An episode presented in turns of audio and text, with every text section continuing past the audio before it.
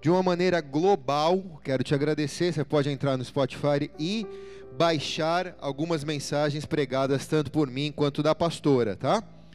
E por causa do Spotify, fui levado a estudar algumas mensagens que Deus havia me dado e precisei rever algumas delas porque entendo que elas são tão atuais quanto há 10 anos atrás, quando Deus me deu elas. Mas uma específica, Deus ministrou muito a minha vida essa semana enquanto eu meditava nisso. Então, cortando, começando a partir de agora, a mensagem é: onde está o seu irmão? Pergunta a pessoa do teu lado, fala: cadê teu irmão, cara? Ah, pastor, eu não tenho irmão. Mas, pô, cadê teu pai? Cadê tua mãe? Cadê os teus parceiros? Da balada. Cadê as amigas parceira? Cadê a tua família, cara? Cadê o teu marido? Cadê tua esposa? Cadê teu filho? Glória a Deus que você veio, glória a Deus que você está aqui, foi Deus que te trouxe. Mas da próxima vez, Deus não quer que você venha sozinho. Deus quer que você traga seu irmão. Cadê seu irmão, cara? Pergunta para o pessoal que está ao teu lado, fala, cadê? Você tem alguém mais próximo de você, você tem um irmão, cara. Você tem alguém que te viu chorar, você tem alguém que te viu sorrir. E hoje você descobriu um tesouro de valor que é a presença de Deus. Você tem comido dessa presença e tem se saciado aqui. Glória a Deus por isso, porque é melhor estar aqui do que em qualquer lugar do mundo. Mas tudo que Deus tem dado a você não é só para você. Nessa noite Deus pergunta: cadê teu irmão? Há tanto que você pode fazer por a vida de alguém. Você, embora tenha recebido tanto nesse lugar, se torna uma pessoa incompleta. Quando você deixa para trás os teus familiares, quando você deixa para trás os seus pais, os seus irmãos, os seus filhos. E essa é a sua primeira missão. Não adianta nós orarmos pelas nações se você não tem orado pela sua família. Ele é seu primeiro irmão a ser salvo. Quem está aqui, diga amém, cara. Juízes, ou melhor, Gênesis 4, de 1 a 10. Diz assim o texto: E conheceu Adão a Eva, sua mulher, e ela concebeu e deu à luz a Caim. E disse: Alcancei do Senhor um homem, e deu à luz a mais o seu irmão Abel. E Abel foi pastor de ovelhas, e Caim foi lavrador da terra. E aconteceu que, a cabo de alguns dias, Caim trouxe o fruto da terra como uma oferta ao Senhor. E Abel também trouxe dos primogênitos das ovelhas, da sua gordura. E atentou o Senhor para Abel e para a sua oferta. Mas para Caim e para a sua oferta, Deus não atentou. Irou-se Caim fortemente, decaiu-lhe o semblante. E o Senhor disse a Caim: O Senhor disse a Caim: Por que tiraste? Por que decaiu o teu semblante? Por que, que você está com cara de bravo? Se bem fizeres, não é certo que serás aceito? Se não fizeres bem, o pecado jaz à porta e sobre ti será o teu desejo, mas sobre ele deves dominar. E falou Caim com seu irmão Abel.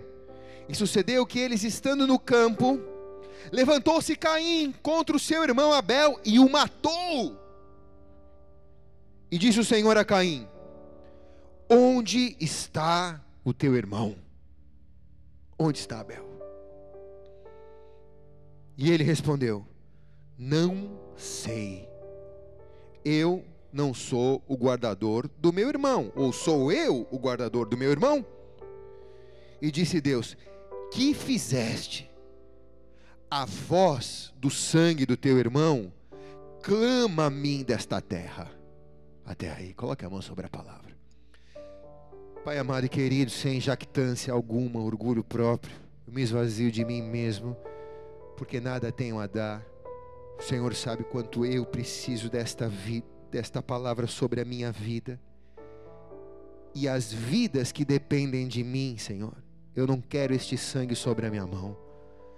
Por isso, me ajuda a compartilhar esse desespero missionário com essa igreja que o Senhor reuniu essa noite neste lugar. Eu sei que há um sangue caído sobre a terra que está clamando por justiça, e nós queremos ser a tua justiça nesse tempo presente.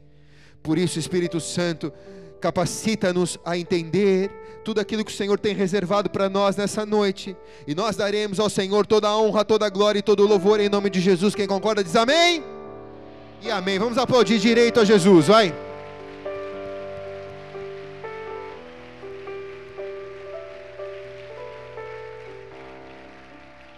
Para não pensar em cinco, nem em dez, pensa em uma pessoa que você gostaria muito que tivesse aqui essa noite com você. Quem pensou, diga amém. Tá vendo? Você tem um irmão mais perto. Eu pergunto, cadê essa pessoa? O que está faltando para essa pessoa poder receber Deus da mesma maneira que você recebeu? Eu sinto que há sobre a terra um sangue derramado, clamando por justiça. As pessoas estão clamando pela presença de Deus, mas elas não sabem que elas estão clamando pela presença de Deus.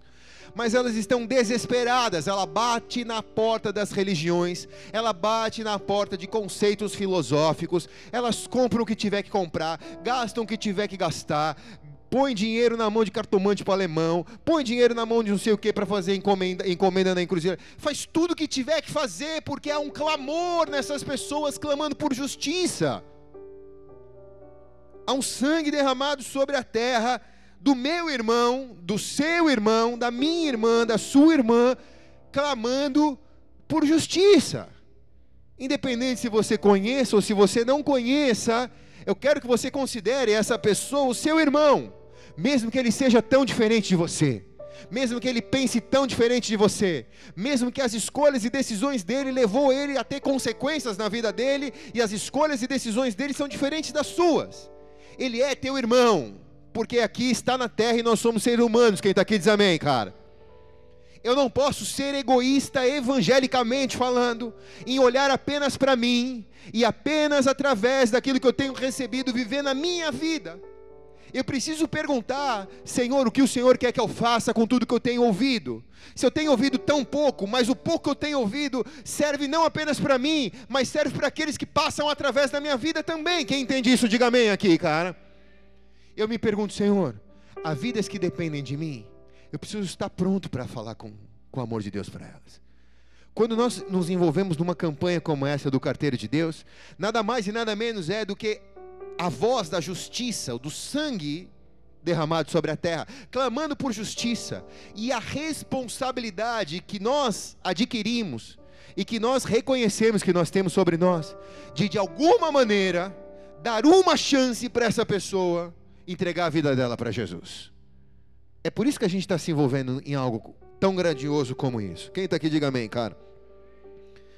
Nós que temos a presença de Deus ou que buscamos esse entendimento da presença de Deus. Aprendemos a contar os nossos dias, como o Salmo 90, 12 diz: Ensina-nos a contar os nossos dias de tal maneira que alcancemos corações sábios.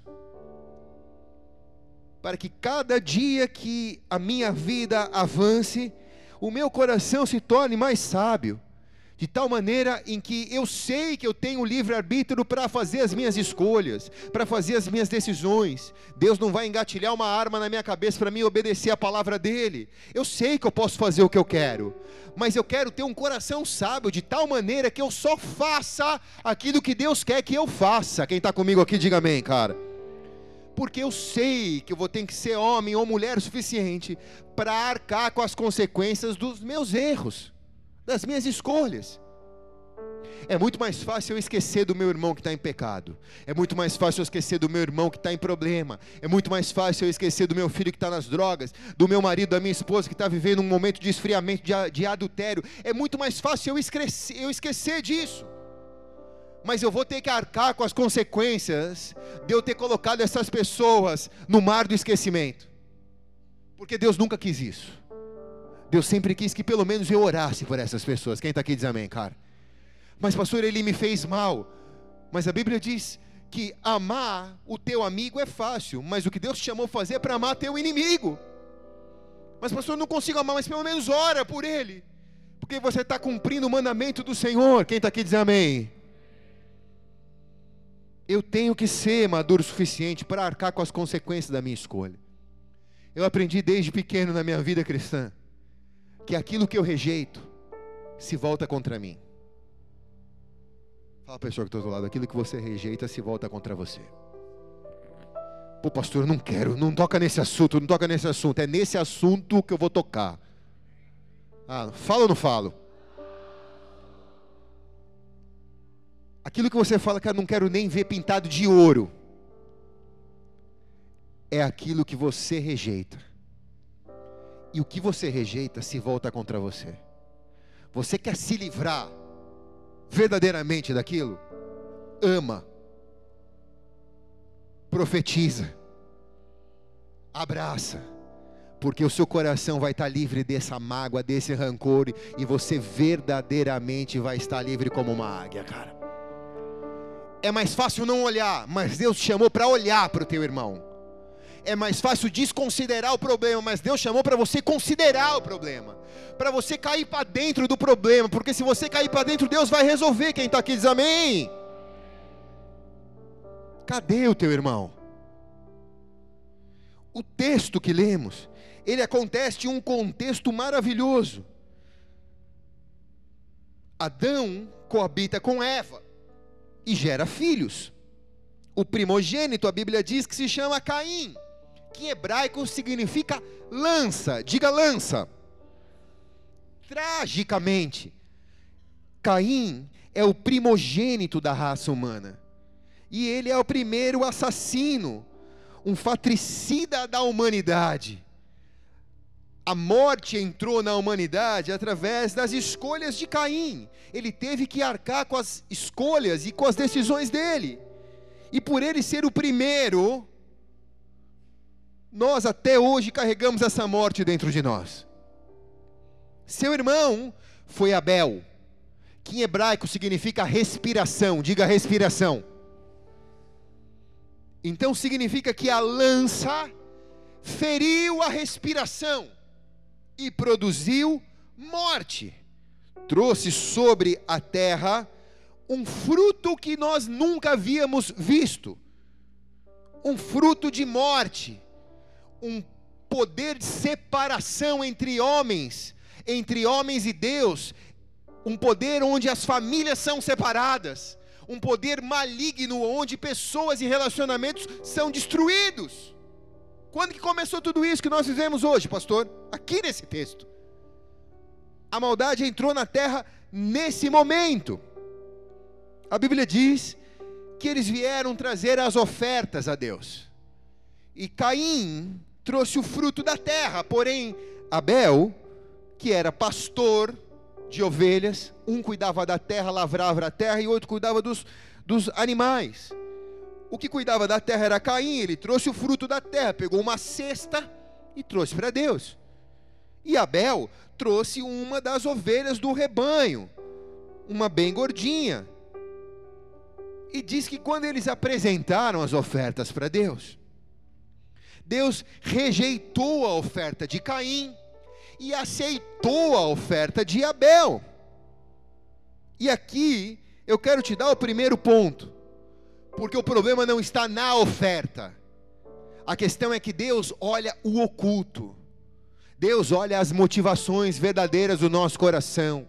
Deus olha e nos vê realmente como somos, não como nos vestimos ou nos maquiamos. Deus olha para nós e vê como somos. Quem está aqui diz amém. Na verdade, aqui não se trata de um Deus carnívoro que não gosta de vegetais. O problema não era diretamente o resultado do trabalho de um e o resultado do trabalho de outro, mas era a motivação do coração de um e a motivação do coração do outro.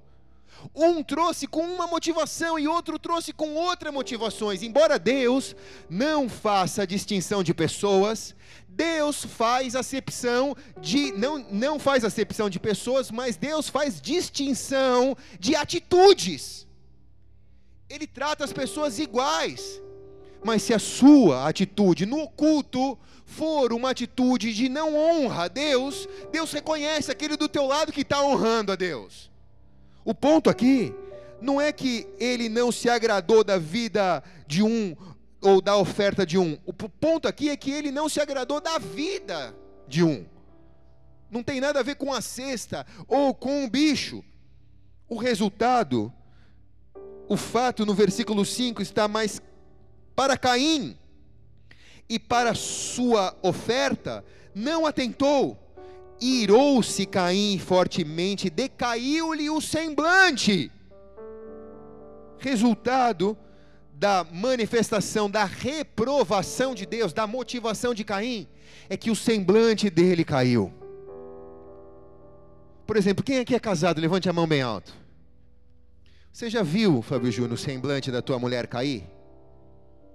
Aleluia. Não é privilégio seu, tá? Quem aqui já viu o semblante da esposa cair? Levante a mão. Você sabe do que eu estou falando, sim ou não?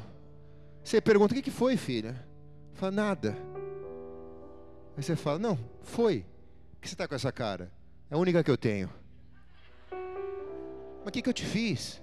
Não, nada. Mas por que você está com essa cara? Não, não estou. É a única que eu tenho. Você fala, mas fala, o que foi que eu te fiz? Aí depois de quase dois dias, talvez. Nem tanto, né? Algumas horas. Ela resolve falar. Aí eu vou te dar uma estratégia. Pede perdão logo, cara. Mesmo que você tenha razão. Amor, me perdoa. Morreu o assunto. A cara vira. Quem está aqui diz amém? Os homens. Os homens. Agora, nós homens não temos esse problema de cara caída. Você, mulher, já viu o semblante do teu marido virar? Raramente. Mas o nosso semblante vira porque o semblante desse abençoado virou atrás. O culpado é ele. Nós só seguimos a geração. Diz que ele ficou com cara bravinho, abatidinho.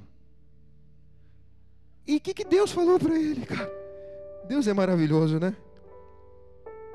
Deus falou, cara, o que, que aconteceu? Né? Vamos lá, vamos ler de novo. Voltando.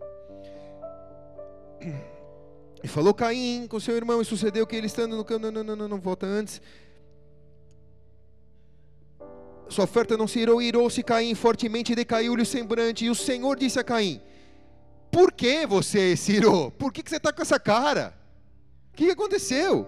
Por que decaiu o seu semblante? Por que, que você está com essa cara? Pergunta para o irmão que está do teu lado: Por que, que você está com essa cara, irmão? Ah, por que, que você está com essa cara? Está bravinho por quê? Deus está falando para Caim: Caim, a falta está no próprio Caim, não na desaprovação de Deus. O problema não é Deus. Caim está dizendo, com a minha cara, Caim está dizendo, com a cara dele, Caim está dizendo: Deus, eu estou com essa cara porque você aprovou o meu irmão e me desaprovou. Mas o problema não é a desaprovação de Deus, o problema é o próprio Caim. Sempre é a própria pessoa, né? E aí o Caim está dizendo: Deus, a minha motivação era correta, mas Deus conhece o oculto dos corações. A falta está no próprio Caim, não na desaprovação de Deus. E então, por causa disso, acontece o primeiro homicídio na face da terra. E acontece de uma maneira premeditada, que eu acho que é mais diabólico ainda, né? Quando é uma morte acidental, é uma tragédia, nós choramos, nós sentimos. Mas quando é uma morte premeditada, a gente vê requinte de crueldade.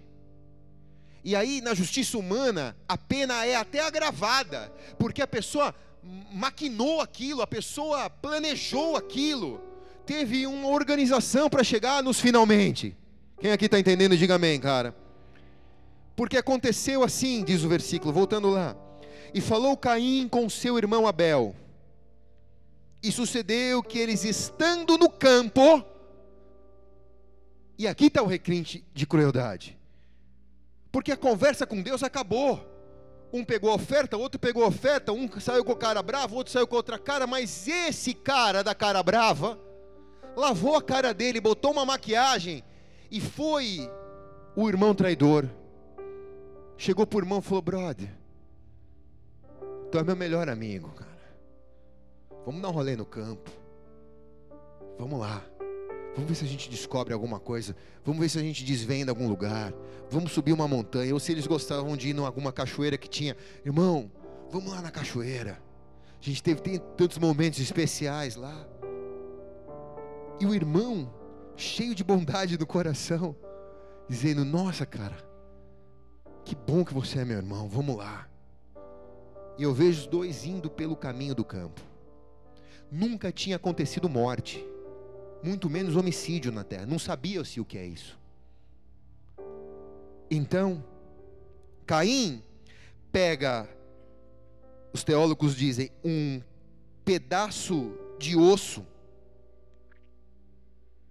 de um osso animal, ou uma pedra, e golpeia a vida do seu irmão na cabeça. Que imóvel assiste a sua morte chegar. Ele não sabe o que é morte. Então ele só está vendo o irmão em cima dele golpeando a cara dele.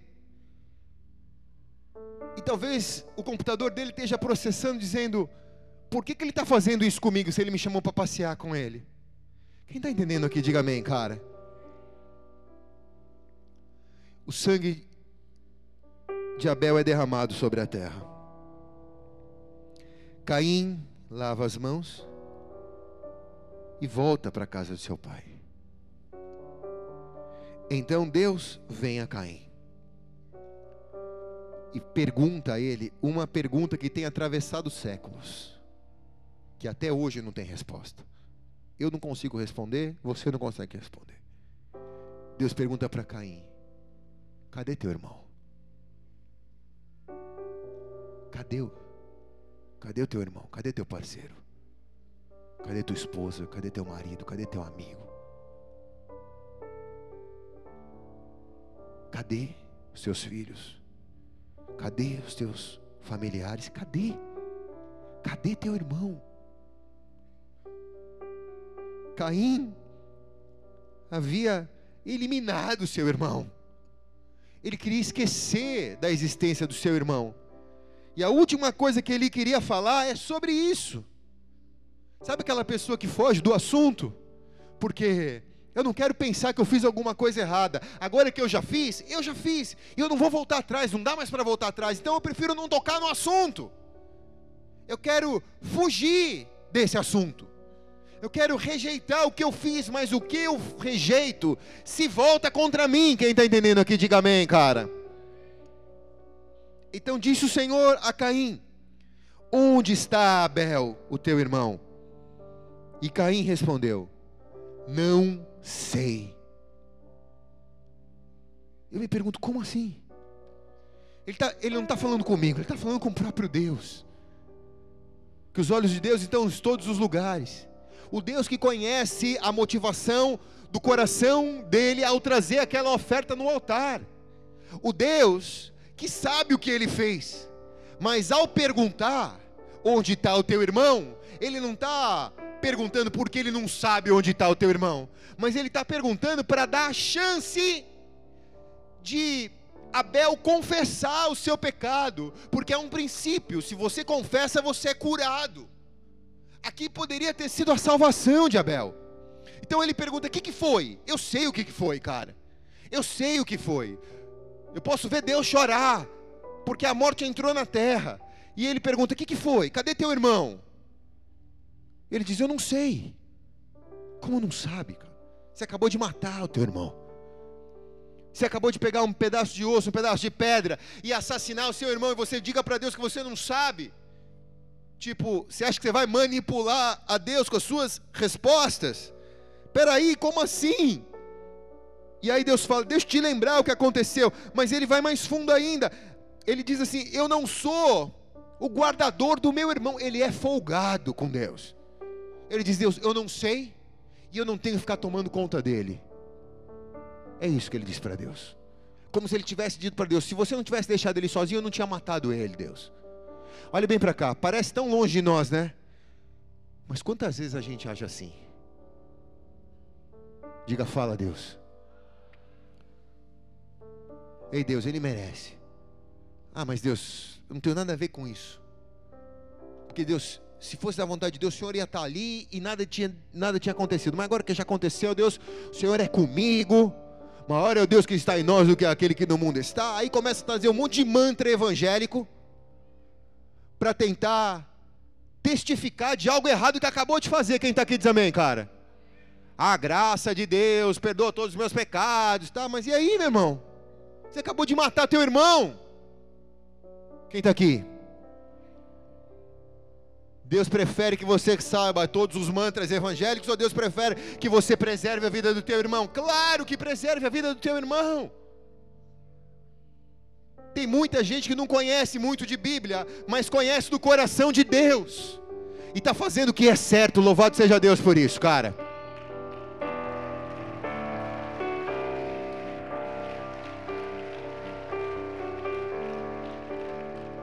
Tem muita gente que conhece de Bíblia, está fazendo o que é errado. Filho matando pai, pai matando filho, né? O que eu mais vejo nas minhas manchetes é aquela pastora lá que não sei o que aconteceu, diz que. Ah, não vou falar não, vai. Diz que ela faz um seminário dizendo: leve o seu marido para os braços do pai. Maldade, né, cara? Maldade, né? Eu falei, aí é maldade, né, cara? Falei, cara, o que eu mais vejo é isso. Ela mandou matar, ela não mandou matar. A filha matou, o pai matou. O pai tinha caso com a filha. O, a filha era caso do pai. Cara, eu fico pensando, meu Deus, cadê o meu irmão? Quem está aqui? Cadê o meu irmão? Por que, que a morte entrou de tal maneira assim na tua casa, na tua família? Separou pessoas que eram tão queridas, que se amavam nessa noite a gente vai vencer a morte no poder da cruz do Calvário. Você e a sua casa vão servir ao Senhor em nome de Jesus. Eu profetizo isso em nome de Jesus.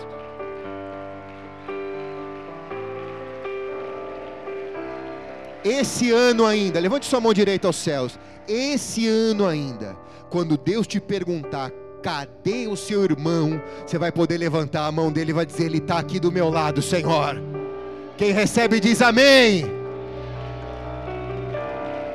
Vai buscar, vai buscar o teu irmão.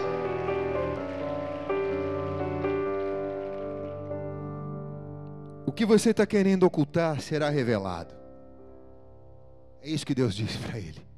É aquilo que você está querendo guardar trancado a sete chaves, vai ser revelado.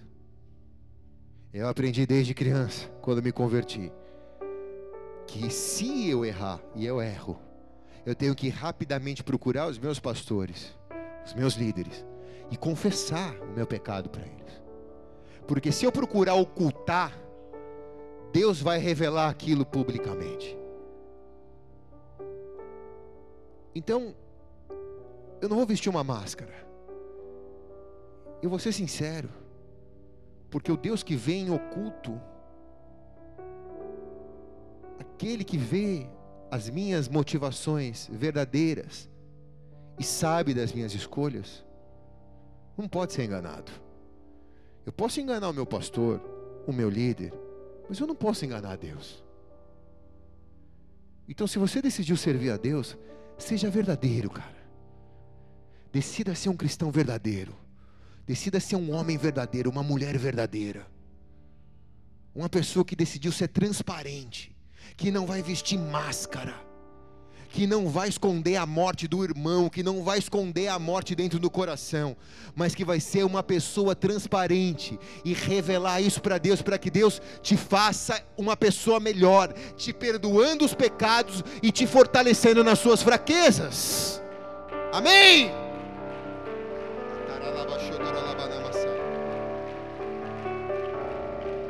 Mateus capítulo 10, versículo 26 e 27 diz: Portanto, não temais, porque não há nada encoberto que não há de se revelar, nem nada oculto que não haja de saber.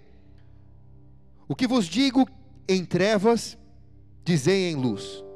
E o que escutais ao ouvido, pregai sobre os telhados. Deus está dizendo: sobe no telhado e anuncia, e fala.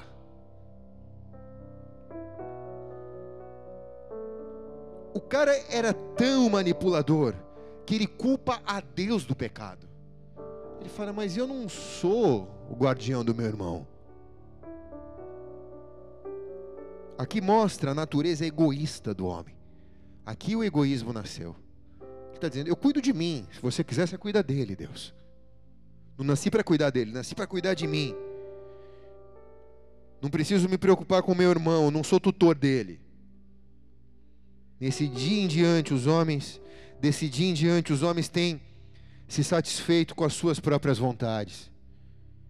Ele tem, muitas vezes, a humanidade tem tirado a vida do próximo para viver a sua vontade, num anseio egoísta. O que importa é que a minha vontade seja feita. Exatamente contrária à lei do amor, que nos leva a cuidar um dos outros que nos leva a ter cuidado um com os outros. Marcos 12, 30 diz: Amarás, pois, ao Senhor teu Deus de todo o teu coração, de toda a tua alma, e de todo o teu entendimento, e de todas as tuas forças. E este é o primeiro mandamento. E o segundo é semelhante a este: Amarás o teu próximo como a ti mesmo. E não há outro mandamento maior do que estes. Quer dizer, se ame Ame a Deus de todo o seu coração, da sua alma, do todo o teu entendimento, das suas forças. E esse é o primeiro mandamento. Mas o segundo é: ama teu próximo. Abel, ama Caim. Caim, ama Abel. Ama teu próximo. Ama Deus acima de todas as coisas, com toda a sua força, com todo o seu entendimento, com toda a tua inteligência, com todo o teu intelecto, com os teus recursos. Ama Deus com tudo, mas não esquece do teu irmão, não esquece da tua família, não esquece dos teus pais, não esquece dos seus amigos das antigas, não esquece deles. Ama o teu próximo também.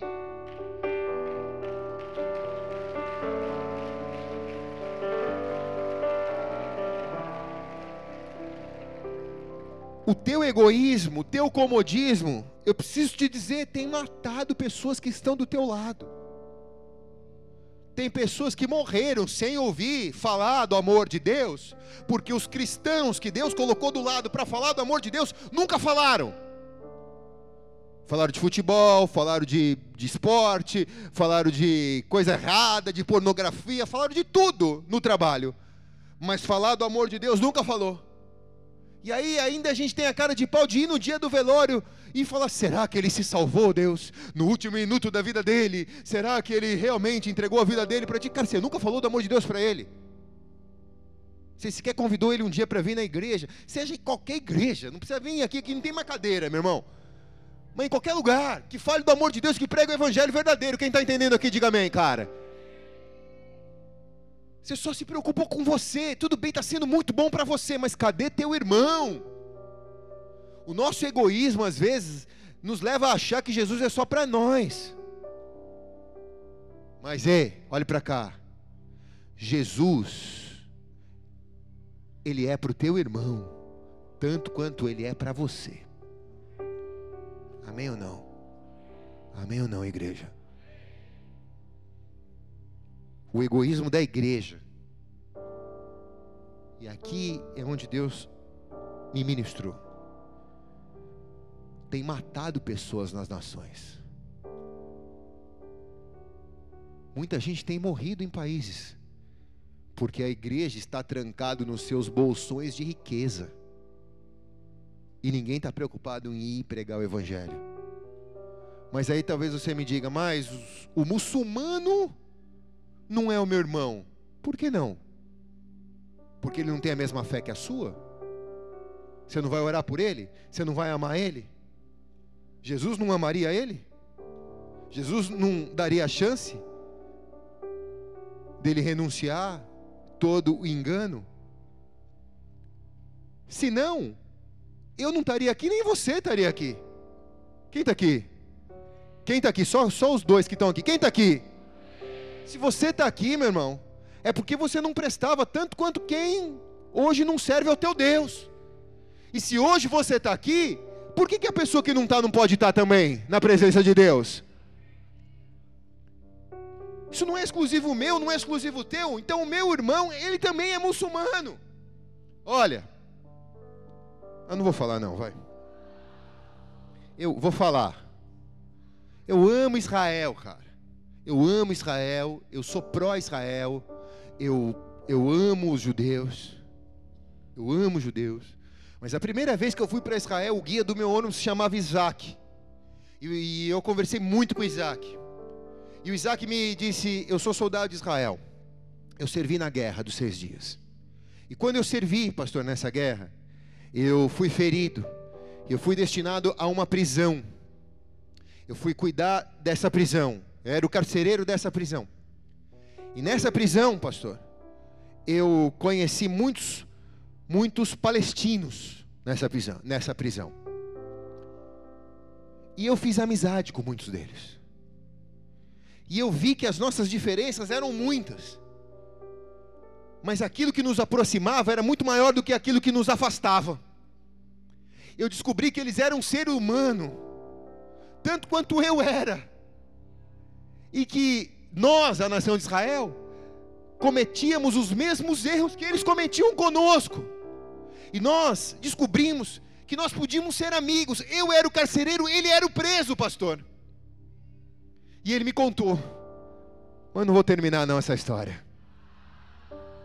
É linda essa história, cara. E ele disse, pastor, e a guerra acabou. E ele saiu da cadeia. E eu voltei para minha profissão. Só que a gente estava entrando em Jericó. E Jericó é uma cidade sitiada em Israel. Então Israel sitiou a Palestina.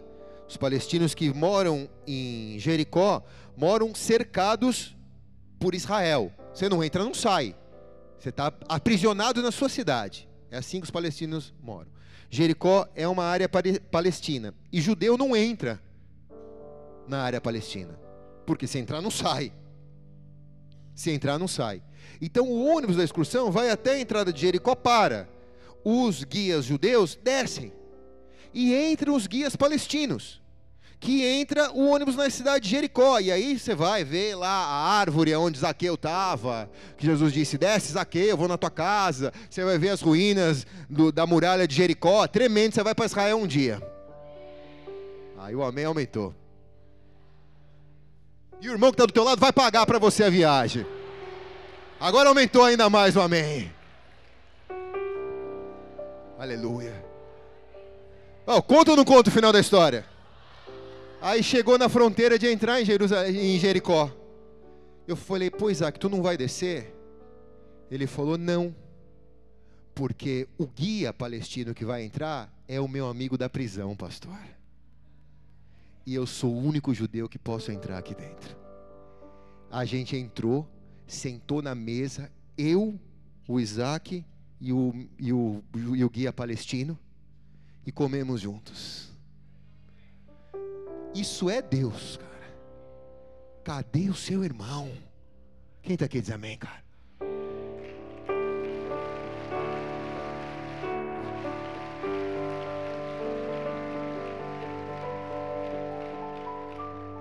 Eles ainda não enxergaram Jesus, mas eles já enxergaram um princípio.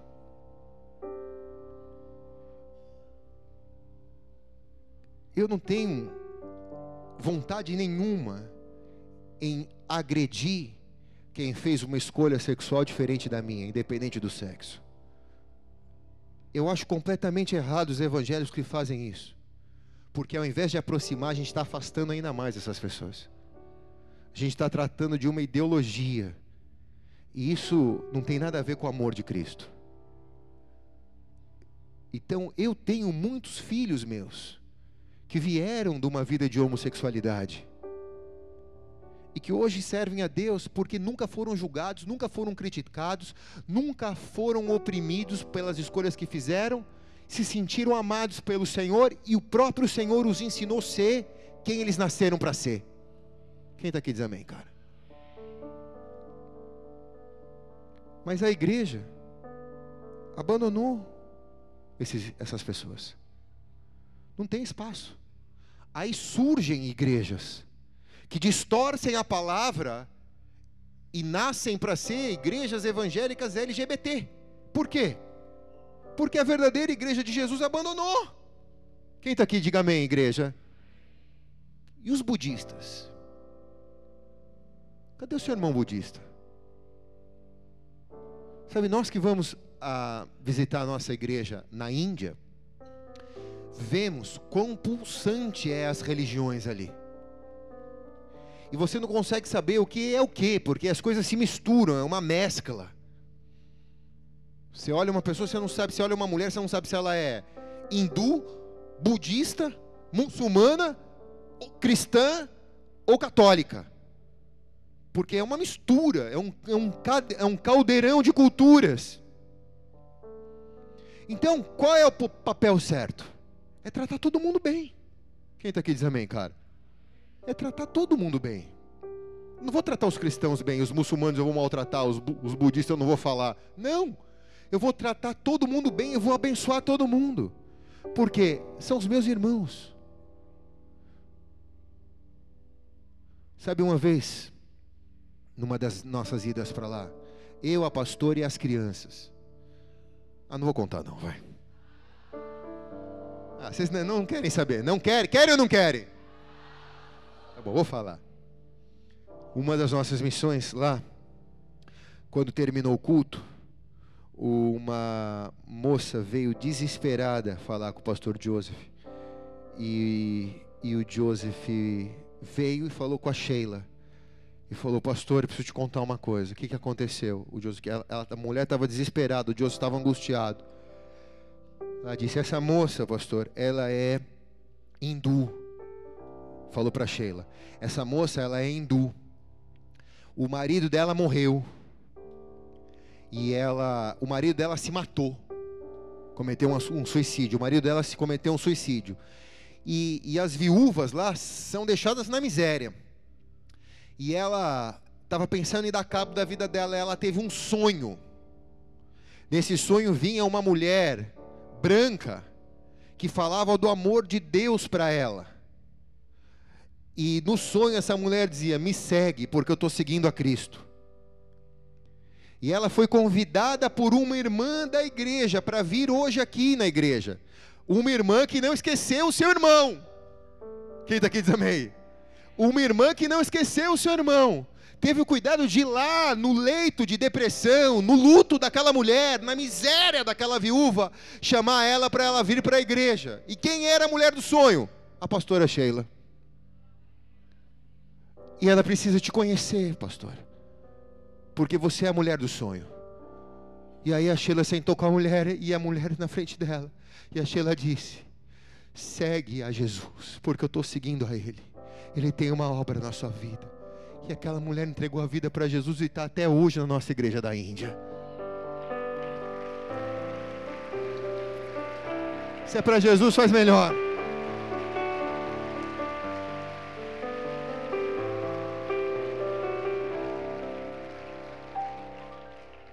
Se uma irmã não tivesse se preocupado em lá bater na casa dela e convidar, mas pastor, eu já convidei mil vezes, ela está achando que eu sou chata. Quem sabe na mil e um ela tinha aceitado? Quem está aqui?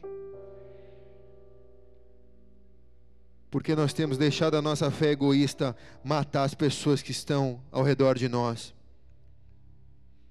Eu não concordo, mas eu sei que Deus também não concorda em que eu olhe só para mim. Isso é egoísmo. Eu quero que você, ao entrar na igreja, veja esses quadros que a gente colocou na igreja, que são seus irmãos, são povos inalcançáveis, que ainda não foram atingidos pela graça e pelo amor de Deus. Talvez você nunca vá para um desses lugares, mas você pode orar pelo teu irmão que está ali em uma daquelas fotos. Deus disse: Que fizeste? A voz do sangue do teu irmão clama a mim desta terra. Não é uma pergunta que Deus faz, o que fizeste? Uma pergunta que Deus faz solicitando informações para a resposta, mas é uma pergunta que Deus faz para colocar o dedo na degradação moral de Caim. Não, eu preciso saber o que você fez, eu já sei.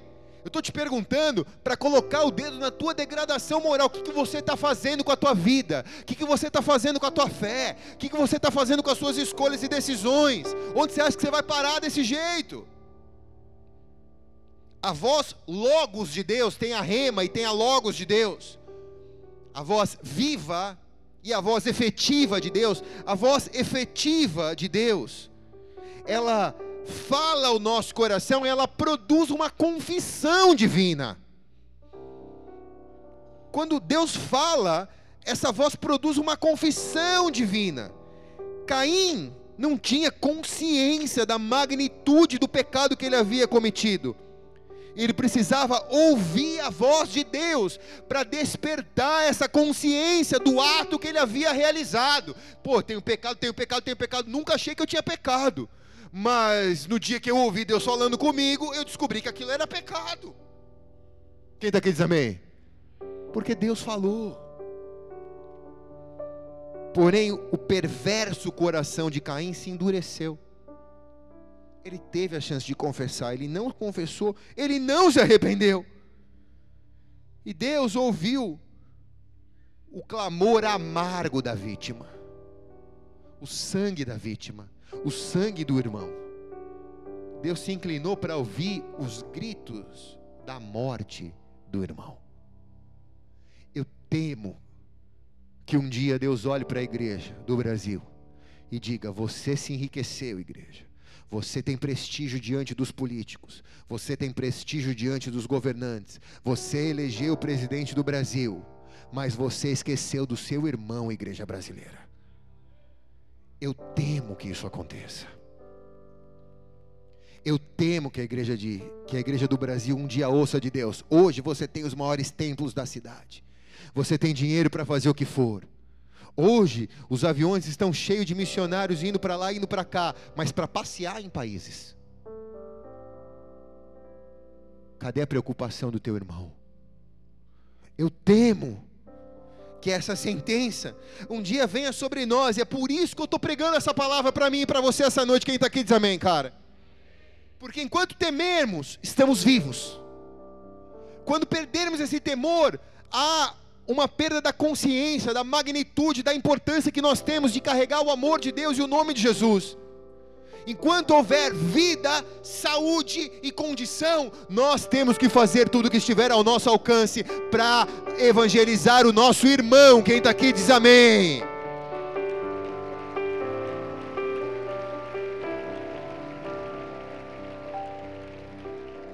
Deus olha para Caim e fala: Caim, você vai receber a tua sentença. Caim recebe a sentença e vai cumprir, e essa é uma outra mensagem.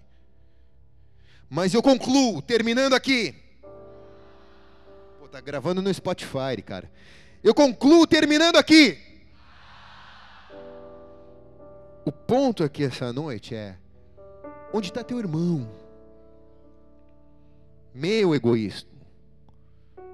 Olha para o teu, não olha para o meu, olha para o teu, tá? Meu egoísmo. Tem matado meu irmão. Talvez tenha matado os meus pais, talvez tenha matado os meus pastores. Eu tenho me tornado um, um cristão independente. O meu egoísmo talvez tenha matado a minha família. O meu egoísmo tem me levado a viver o contrário daquilo que é a lei de Jesus, que é amar o meu próximo como a mim e a Deus acima de todas as coisas. O meu egoísmo, muitas vezes, você tem que falar com o seu egoísmo nessa noite. Tem te levado a achar superior às pessoas. Talvez porque você tem um pouco mais de dinheiro, teve um pouco mais de estudo. Quem está entendendo aqui, diga amém, cara.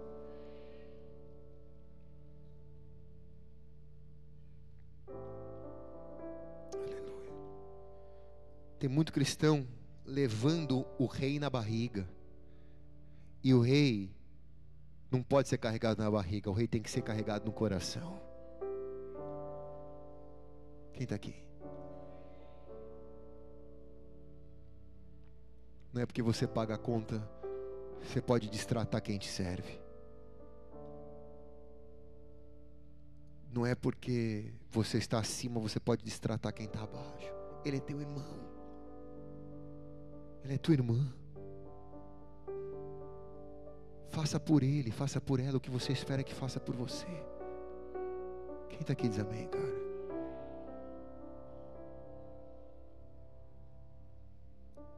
Aleluia. Teve uma vez que eu estava entrando. Eu não vou falar, não, vai. Teve uma vez, estou terminando. Teve uma vez que eu estava entrando. Ah, tá bom. Teve uma vez que eu estava entrando num congresso nosso na sede. E os pastores não pagam para entrar, tá? No congresso de final de ano. Eu estava entrando nesse congresso e era bastante tempo atrás. E eu entrei pela porta principal. E quando eu entrei, o Atalaia me brecou. E falou: A tua pulseira, irmão. E eu não tinha pulseira. Eu falei: Não, não tenho, não me deram pulseira. Ele falou: Então o senhor tem que ir ali e comprar e, vim com a pulseira, comprar a entrada e vim com a pulseira. Falei, tá bom. Aí eu fui ali, na época acho que era 50 reais o congresso, comprei o congresso, botei a pulseira e entrei. Falei, irmão, tô com a pulseira aqui. Eles me oraram por mim, assim, me ungiram e eu entrei. Só que eu não sei por que, que naquela noite eu ia abrir o culto, ou naquela tarde me chamaram para abrir o culto. Então eu entrei e fui lá para cima. Então eu estou ali em cima, sentado no púlpito, esperando a hora para abrir. Eu vi a secretária da igreja vindo com um irmão que tinha me barrado. Só que o irmão vinha pelo corredor mudando de cor. Eu acho que ele estava caminhando para a cruz, talvez. Ele tenha pensado, pastor vai me colocar na fogueira lá atrás. Então, eu vi que o irmão vinha e a irmã e a secretária vinha com dinheiro na mão. Então, eles chegaram e, e o irmão veio para mim, tremendo. É, pastor, eu não te reconheci, pastor. Queria te pedir perdão por eu ter te brecado. sou novo aqui, pastor, na igreja. Eu falei, irmão, Deus não te chamou para ficar ali na porta, controlando a entrada, vendo quem tem a pulseira. E quem não tem a pulseira, você orientando como que faz para ter a pulseira. Você não é obrigado a saber quem eu sou. Você fez o que Deus te chamou para fazer. Então esse dinheiro daqui é uma oferta na tua vida e continua fazendo com excelência o que Deus te chamou para fazer. A secretária ficou olhando para mim assim com, com choro, né? Ai, pastor, eu nunca vi isso. Foi o que que você nunca viu? Eu nunca vi isso. Falei, tem alguma coisa errada? Eu fiz alguma coisa errada? Não, eu nunca vi. Falei, mas o que que você nunca viu? Eu nunca vi isso. Foi, foi um ato de tanta humildade. Falei, não. Não tem nada mais importante. Ou eu que estou aqui em cima, ou o irmão que está ali na porta. Todos nós fomos chamados para servir a Deus. Eu estou mais alto só para você me ver melhor. Ele é o meu irmão, tanto quanto eu sou o irmão dele. Não é que eu sou pastor, ele não é, não é mais o meu irmão. Ele é funcionário da igreja. Não é isso, ele é meu irmão, ainda que seja funcionário, ele é o meu irmão. Quem está entendendo aqui, diga amém, cara. Então pode ser que você não goste dessa pessoa que está do teu lado, mas ela é o teu irmão, ele é o teu irmão.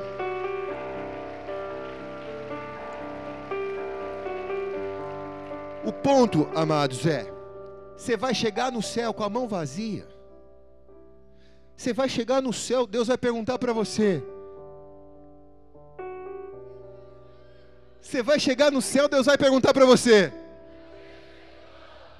Você vai dizer: ih, esqueci.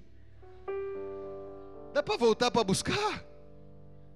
E Deus vai dizer: só vai entrar se tiver com Ele. Ih, Deus, casa caiu. Dá para voltar um pouco aí a maquinazinha no tempo para ver se dá tempo de eu buscar o meu irmão? Eu trago ele, nem que seja acorrentado, mas eu trago. Você teve a vida inteira para trazer o teu irmão, por que, você não trouxe?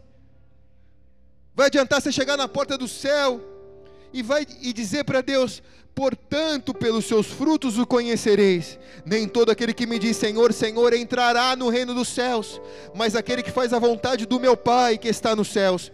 Muitos dirão naquele dia: Senhor, Senhor, nós profetizamos no teu nome, em teu nome expulsamos demônio, em teu nome fizemos maravilhas, e eu lhes direi abertamente: Nunca vos conheci, apartai-vos de mim, vós que praticais a iniquidade.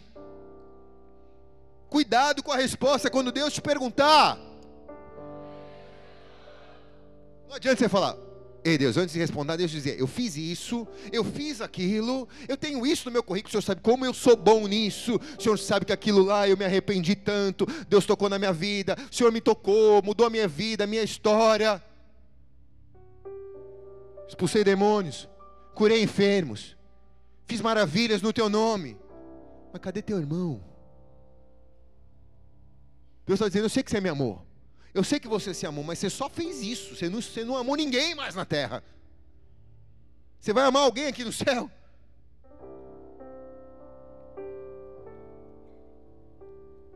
Você vai amar alguém aqui no céu? O amor não faz mal para o próximo. Romanos 13, 10. De sorte que o cumprimento da lei é o amor. Lucas 10, 27 respondeu ele: Amarás ao Senhor Deus de todo o teu coração, de toda a tua alma, de todas as suas forças, de todo o teu entendimento, e ao teu próximo, como a ti mesmo. Então, meu irmão, quando Deus te perguntar, você vai dizer: Senhor, está aqui os meus irmãos. O que eu pude fazer pelas pessoas que você colocou no meu caminho, eu fiz, Senhor. O que estava no meu alcance, eu fiz, Senhor.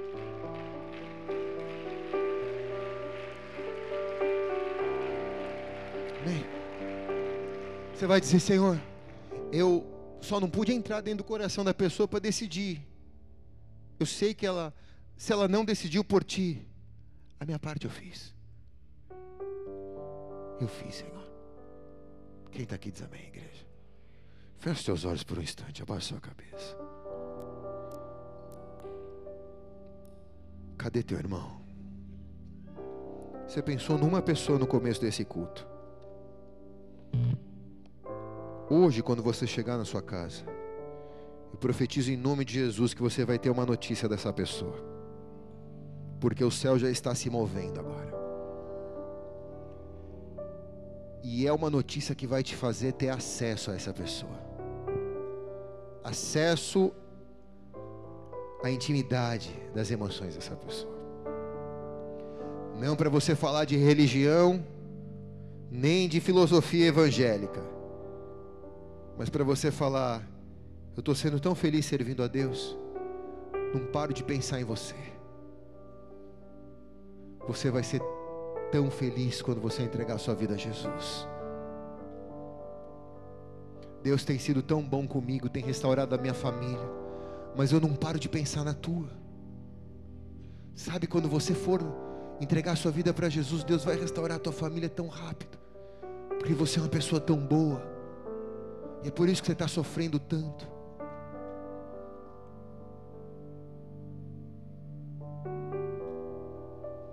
Espírito Santo. Espírito Santo. Deus me mostra que algumas pessoas que estiveram presas em cárcere e que saíram dizendo: Eu nunca mais volto aqui mas aquilo que você rejeita se volta contra você. Agora Deus está te chamando para voltar, para levar o amor aos seus irmãos que estão ali dentro trancados. Deus vai, no tempo oportuno, te levantar, para você ter um ministério com os encarcerados, com os presidiários e você vai poder entrar ali dentro com autoridade, porque teve trancado tantos anos. E levar a chave do reino de Deus para abrir a cadeia do coração daqueles homens e mulheres que estão ali. A minha primeira igreja foi dentro de uma cadeia. A minha segunda igreja que eu fui pastor foi dentro de uma cadeia também. O sétimo distrito da Lapa. E eu oro agora sobre você. que recebe essa palavra agora. Como um dia eu atendi esse chamado e entrei dentro do cárcere para pregar o Evangelho na penitenciária de Pinheiros. E para pregar o Evangelho no sétimo distrito da Lapa. Eu derramo dessa unção sobre a sua vida, para que Deus te use poderosamente dentro do cárcere. Embora haja tanta maldade naquele lugar, Ele também é teu irmão. Se você veio pela primeira vez, nunca entregou sua vida a Jesus, faça isso agora. Coloque a mão sobre o seu coração. Repita assim comigo, diga: Senhor Jesus. Senhor Jesus. Eu te recebo. Eu te recebo. Como meu Senhor. Como meu Senhor. Como meu Salvador. Como meu Salvador. Escreve meu nome. Escreve meu nome. No livro da vida. No livro da vida. Onde jamais será apagado. Onde jamais será apagado. Eu entrego a minha vida a ti. Eu entrego a minha vida a ti. Em nome de Jesus. Em nome de Jesus. Se você fez essa oração pela primeira vez, levante a sua mão bem alto. Meu irmão, minha irmã, seja bem-vinda, seja bem-vindo no reino de Deus. Recebe sobre a sua vida agora a presença do Espírito Santo. A partir de hoje, todos os seus caminhos serão conduzidos. Você não vai se desviar nem para a direita e nem para a esquerda. Sobre ti estará a glória do Senhor, e todos os dias Deus te guardará. Nós, como igreja, te abençoamos e te recebemos. Em nome de Jesus, vamos aplaudir bem alto ao Senhor. Aplaudindo, já nos colocamos em pé, toda a igreja. Quem fez esta oração pela primeira vez antes de você ir embora, o culto não acabou ainda, só está começando, tá? Tem uma luz vermelha acesa lá atrás, vai até ali, deixa o, o teu nome, recebe um presente que a igreja tem. A gente só quer o teu nome só para poder orar por você e te convidar para ir para uma das nossas células, para você se sentir parte do corpo de Cristo. Vamos adorar ao Senhor em nome de Jesus. Levante suas mãos bem alto ao Senhor. Os irmãos podem vir aqui à frente servir já. Se tu olhares, Senhor, para dentro de mim,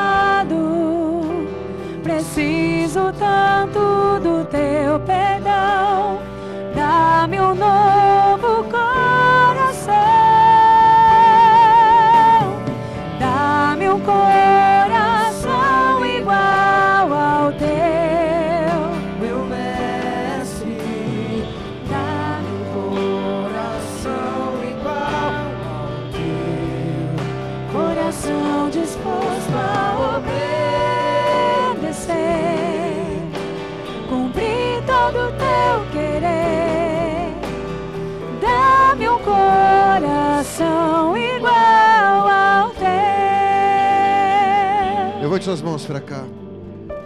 Nós vamos consagrar a ceia do Senhor e os irmãos vão servir essa ceia. Não come, não beba ainda, apenas pegue.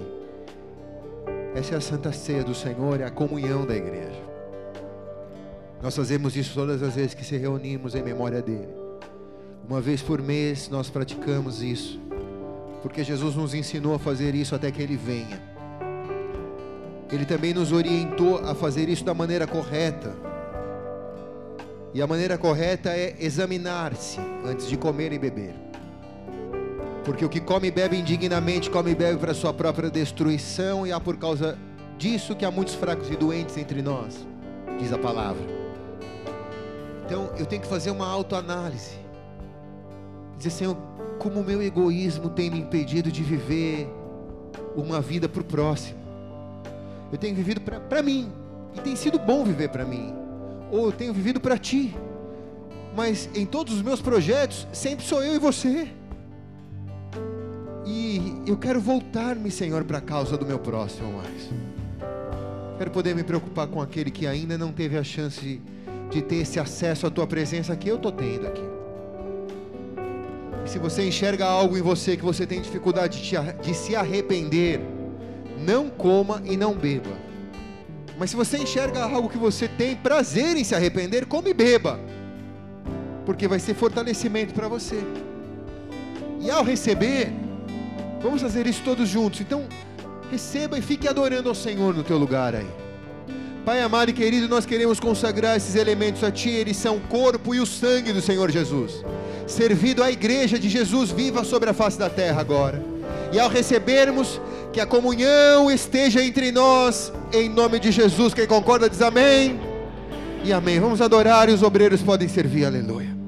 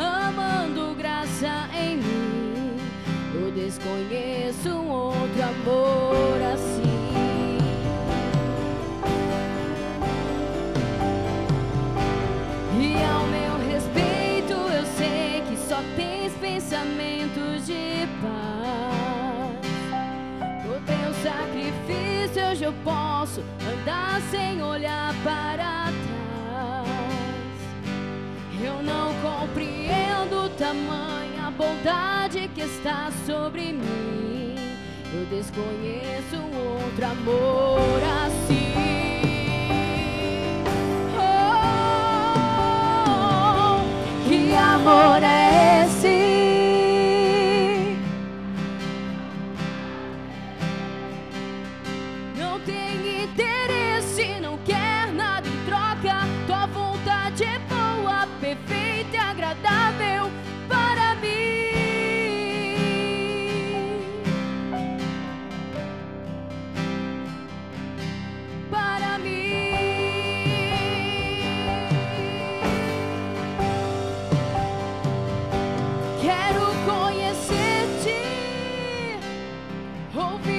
ouvir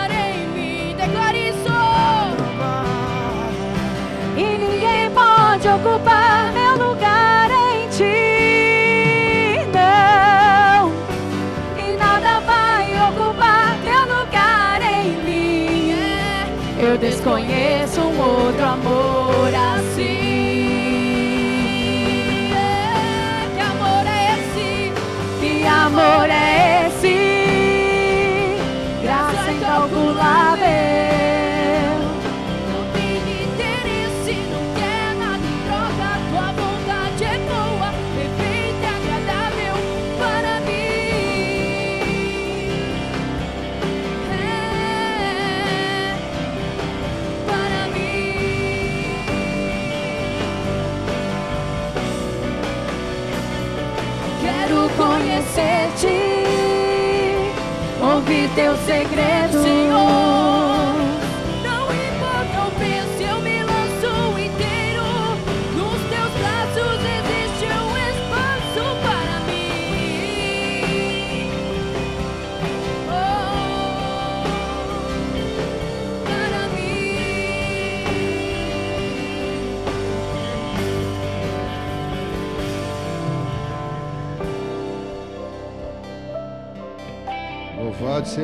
do Senhor. Levante bem alto o cálice, estamos servindo ainda, né? Mas levante bem alto o cálice, aleluia.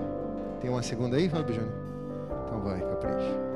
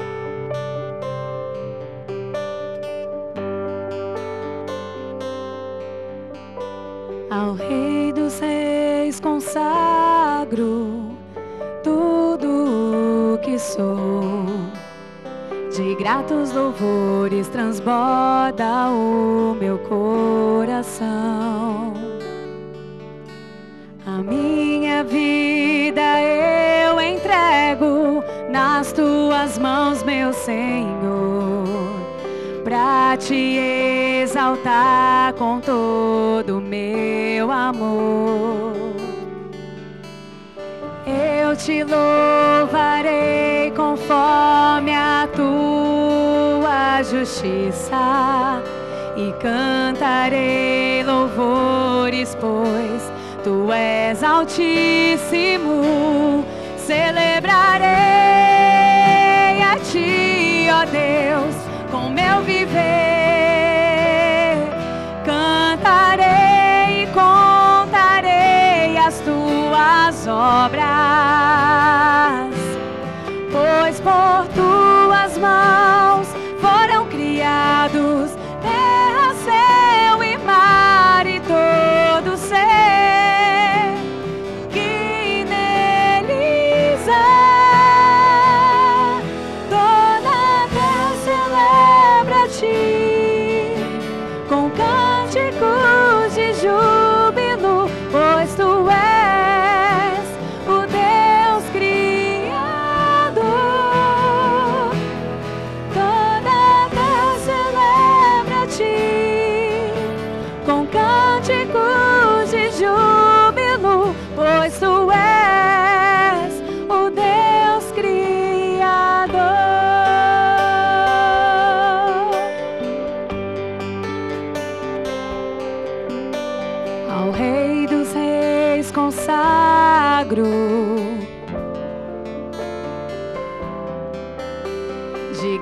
louvores transborda o meu coração.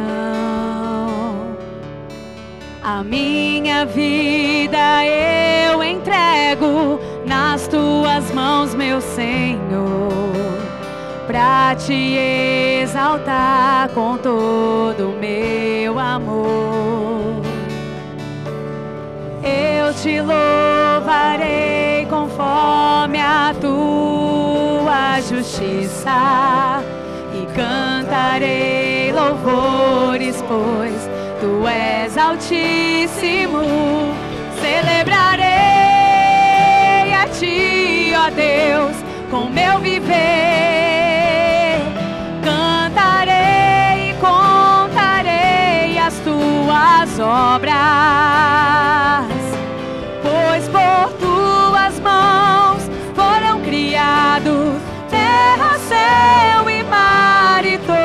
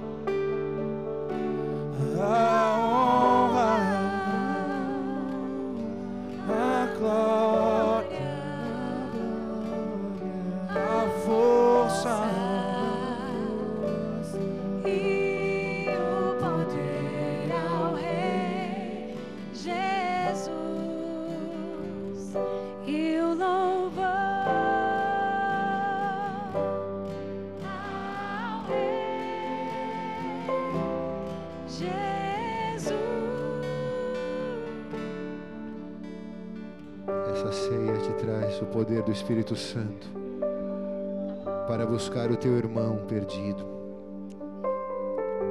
para resgatar o que tinha sido deixado para trás. Jesus disse: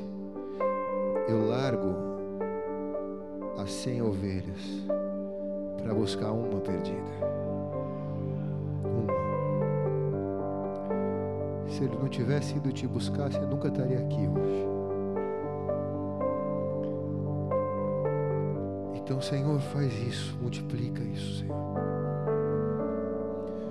Usa essas cartas, Deus, como uma carta de amor de um Deus que é o amor em pessoa. Para cada lar que receber, Deus, para mudar a história destes lares, Deus. Espírito Santo,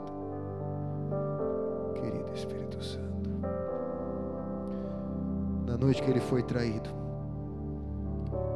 ele pegou o pão e, tendo dado graças, disse: Esse é o meu corpo. Eu vou dar a ele por vocês.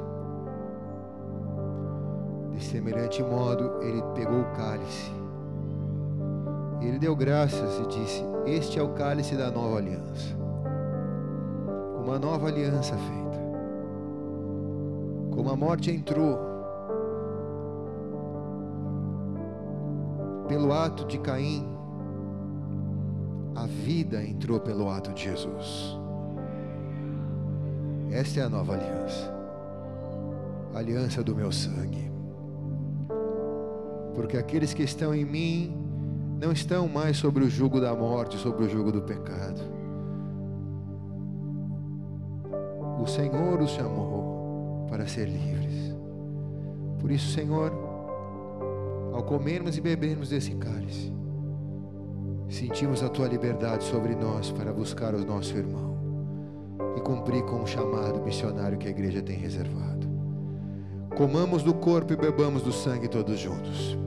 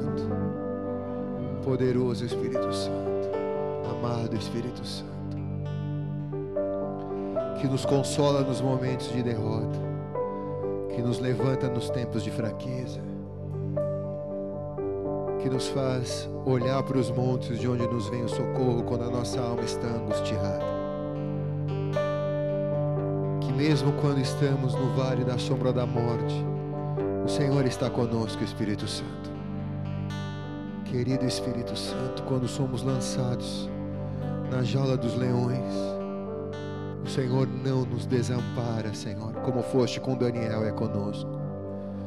Quando somos lançados na fornalha de fogo ardente, o Senhor está conosco, como foste com Sadraque, Mesaque e Abednego. Quando o mar está fechado diante de nós, Espírito Santo, a tua presença está conosco para abrir o mar, como foste com Moisés. Precioso Espírito Santo, querido Espírito Santo, quando estamos definidamente mortos como Lázaro, encarcerados como Lázaro, a tua presença, Espírito Santo, está conosco para mover a pedra da nossa sepultura e desatar as amarras que nos prendiam. A tua presença, Espírito Santo, a tua presença, Espírito Santo, sempre esteve conosco, mesmo quando nós não estávamos contigo. Mas agora, Pai, andamos em comunhão. E nós queremos buscar o nosso irmão, Pai se matamos o nosso irmão um dia por causa da nossa religiosidade, do nosso egoísmo, do nosso mundo evangélico, nós queremos abrir mão de tudo isso, Senhor, e buscar o nosso irmão pelo amor que o Senhor sente por ele, o mesmo que o Senhor sente por nós. Por isso, nos dá oportunidades, estratégias, opções de vivermos uma vida não para nós apenas, mas usarmos tudo que o Senhor tem sido para nós e nos dado para alcançar a vida do nosso irmão e assim cumprir com a sua chamada por onde o Senhor nos enviar. Pegue na mão do irmão que está do teu lado. Diga: se Deus é por nós, quem será contra nós? O Senhor é meu pastor, nada me faltará. Agindo Deus, quem impedirá? Oremos todos, Pai nosso.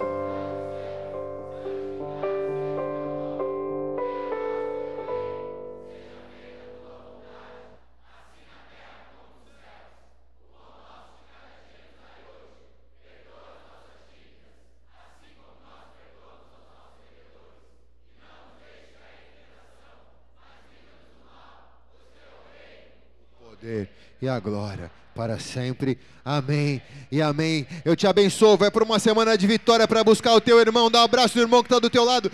Vai na paz! Rapaziada, não esquece de abraçar os convites do almoço.